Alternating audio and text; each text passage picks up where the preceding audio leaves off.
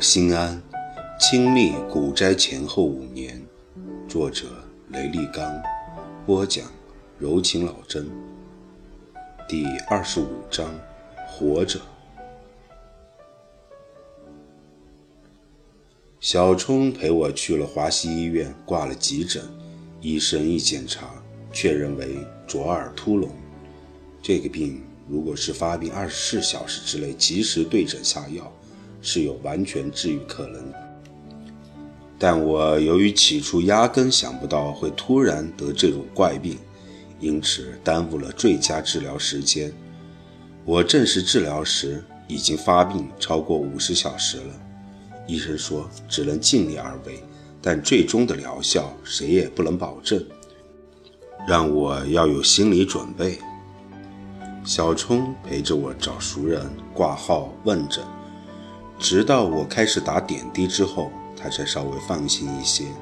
他说：“最近我也特别忙，公司在推几个新楼盘，我要负责总体的策划，实在不能陪你打点滴了。”我说：“你能不计前嫌来帮我，已经感激不尽了。”小冲顾着诧异的一笑：“不计前嫌？咱什么时候有前嫌了？”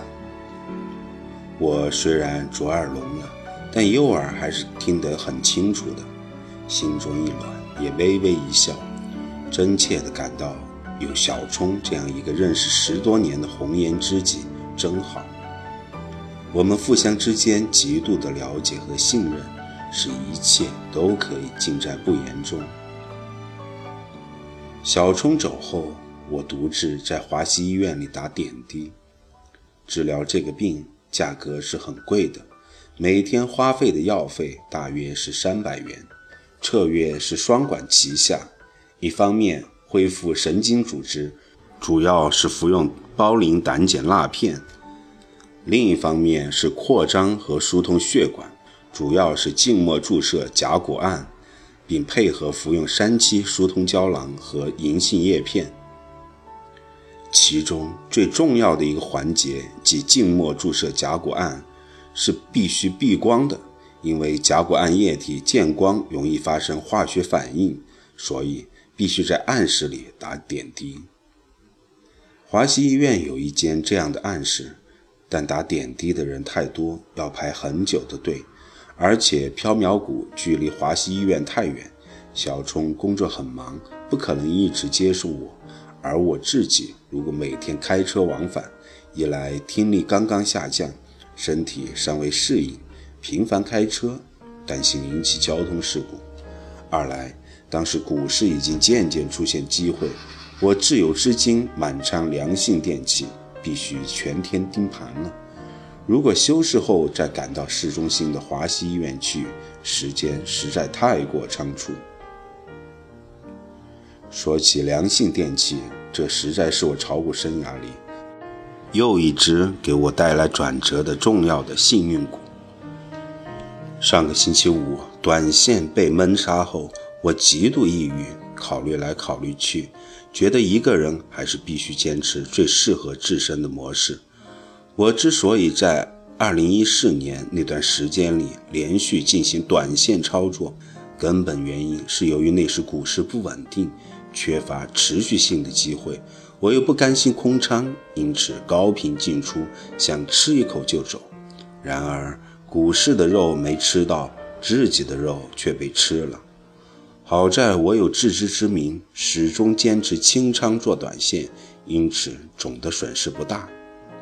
自有资金总赚还是维持在二百五十万之上。那天短线的再度失利。以及二零一四年三月至十月这七个月里无效的短线交易成绩，再加上股市指数已经渐渐走强，以上三个因素促使我决定回归中长线波段模式。从那之后，我充分认识了自己的性格特点和交易气质，明确了只做中线波段这一最适合我个人的交易准则，即使偶尔做短线。也是看长做短，也就是说，如果一只股票我看不到有百分之五十以上的上涨潜力空间，我就一股也不买入，彻底放弃吃一口就走的心理。当然，这需要具备一种判断股市中长线可能达到什么价位的能力，以及需要强大的内心，二者缺一不可。每年十月通常是潜伏高送转预期股的阶段。我在操作高送转板块上颇有经验。那天，我发现小盘次新股良信电器在拉高之后，连续小幅调整了几天，很有黑马相。看了看它的基本面，不算差，公积金很高，而且上市之后从未送转过，具有高送的潜力。再看它的日 K 线图，发现之前半年一直横盘，股岩。横有多长，竖有多高，那么一旦突破，上涨幅度会相当大。结合以往每年高送转领头羊往往至少翻倍的历史，那么良信电器从逻辑上就具备了上涨百分之百的可能。而看了看它本次起涨价格是三十七元左右，距离当天的四十元仅仅涨了百分之十。这意味着后面还有比较稳妥的百分之九十的空间在等着我，于是以三十九点七元的均价买入了三万股，这个仓位还只接近半仓。之所以这么有信心的票却不满仓，原因一是那段时间连续短线亏损，有点畏惧心理了；二，毕竟是做潜伏。不知道它结束盘整还需要几天。那个周末我耳朵出了问题，但心里一直记挂着良性电器，这或许也是我发病头两天没太重视耳朵的原因之一。那个周末，除了睡觉等待耳朵好转，就是在网络上翻阅良性电器的资料，对这个公司进行了比较全面的了解。周一，尽管卓二已经听不到声音，但并不影响股市操作。一开盘我就盯着盘面，发现良性电器高开后迅速冲高，几分钟之内就冲到了四十一点八元，是非常明显的洗盘结束的信号。加之我那半仓良性电器已经每股赚了两元，有了六万元盈利，这自然让我获得了安全感和信心。于是，我在它第一波快速冲高后的短暂回落中，以均价四十一点五元再度追进三万股，合计六万股良性电器，总体的平均成本价每股四十点六元。大约在上午十点三十九分，它封死了涨停。至此，我才终于感到松懈了下来，这才关注起耳朵。然后才联系了小冲。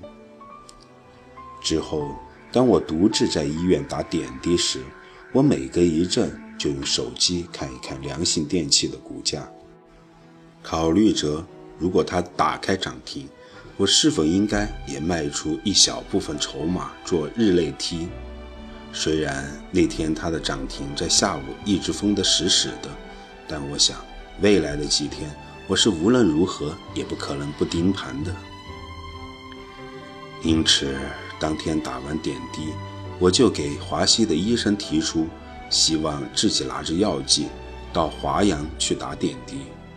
医生同意了，只是反复叮嘱说，一定要找那种可以在暗室里打点滴的医院。可是我回到华阳后，找遍当地的三家公立医院。和几十家小诊所，没有一家打点滴有暗示的。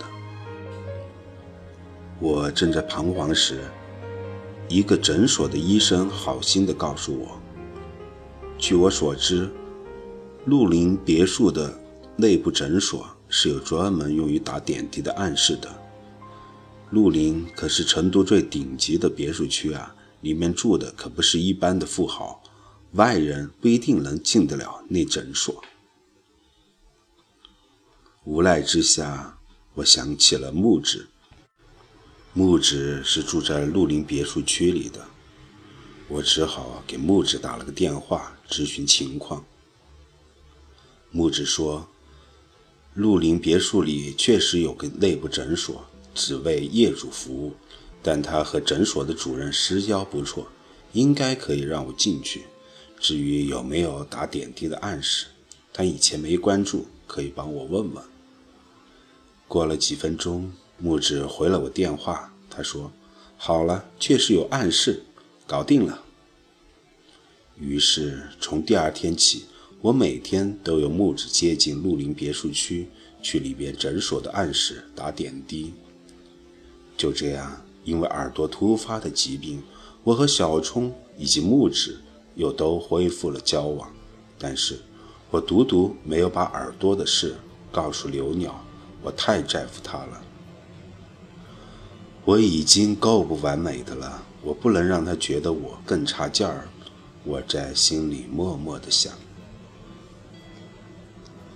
打了一周点滴后，我的左耳渐渐能听到一些声音了，而那一周。也是良心电器大幅上涨的一周。十月十七日星期五，它再度涨停，股价涨到了五十一点五九元，我每股盈利达到十一元，六万股合计盈利六十六万，我的自有资金从晃荡了好几个月的二百六十来万回升到了三百二十万。命运之神仿佛重新又对我微笑，资金恢复了一些，耳朵也康复了不少。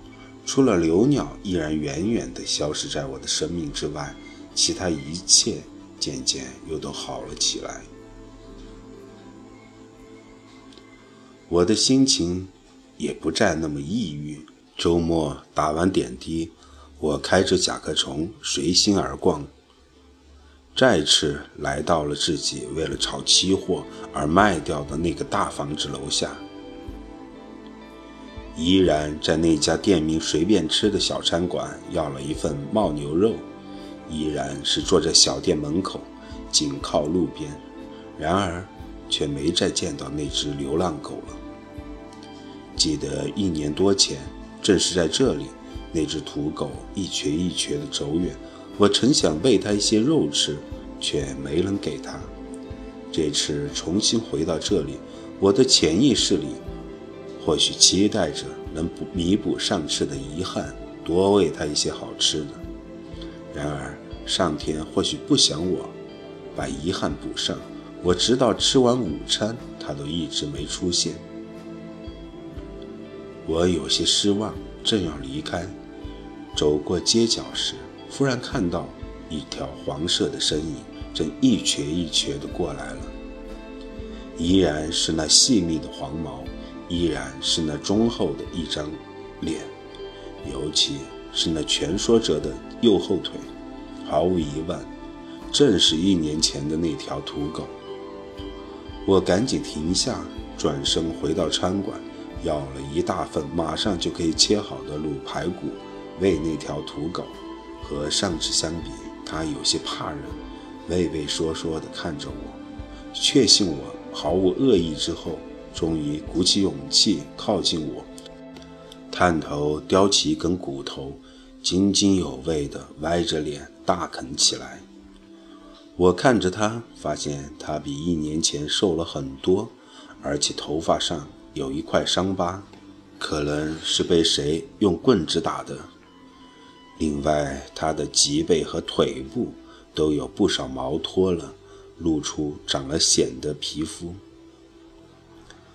不知道在这过去的一年多里，他遭受了什么罪，我心里很不是滋味，因为我想起了自己，在过去这一年多，我不也是遭受了各种磨难吗？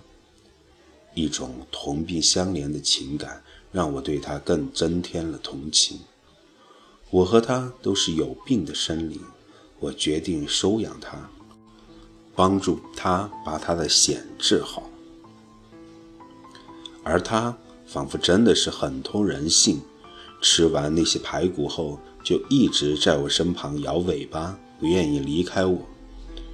当我起身去开车，他也一直跟着。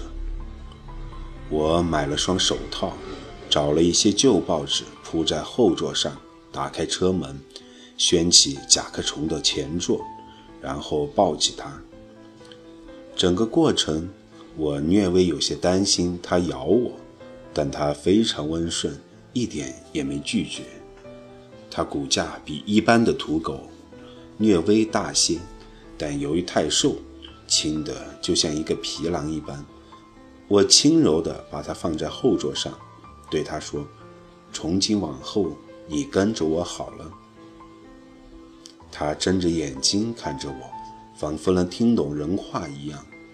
他那遭受了无数损伤的身体，以及他那依然比人类清澈的眼神，让我忽然想起一句诗：“在这个无情的世界，深情地活着。”释放无限光明的是人心，制造无边黑暗的也是人心。光明与黑暗交织着，厮杀着，这就是我们为之眷恋而又万般无奈的世间啊！或许在如此纷繁复杂的世间，许多时候我们都会看到恶受业，善受损，但正因为恶的泛滥，才显出善的弥足珍贵。在电影《美丽人生》中，爸爸妈妈和孩子，他们都是善良的，却卑微的活着，然而却无比幸福。个体生命渺小，无论是这只流浪狗，还是我，亦或是那些青史留名的大人物，在大自然界中，都只是微小的一颗平等的沙粒而已。而我们每个人，只要把生命的历程过得丰富和精彩。这个历程就是伟大而幸福的。大自然让我们出生在人世间，就是要我们好好的活着，在这个无情的世界，深情的活着。让我静静想一想曾经的过往，有过精彩，也有过感伤、迷惘。不管是平静与匆忙，苦闷或欢畅，总有份期盼在我的身旁。时光不停流逝，会让我疯狂，也让我更坚强。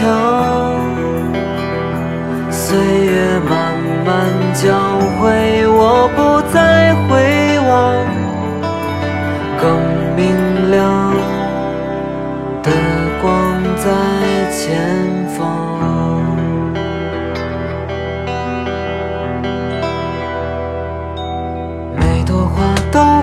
绽放，却留不住芳香。好在我看过它最美的模样，可能明天还是流浪，哪怕欢聚一场。一面遗忘，一面更久长。时光不停流逝，会让我疯狂，坚强。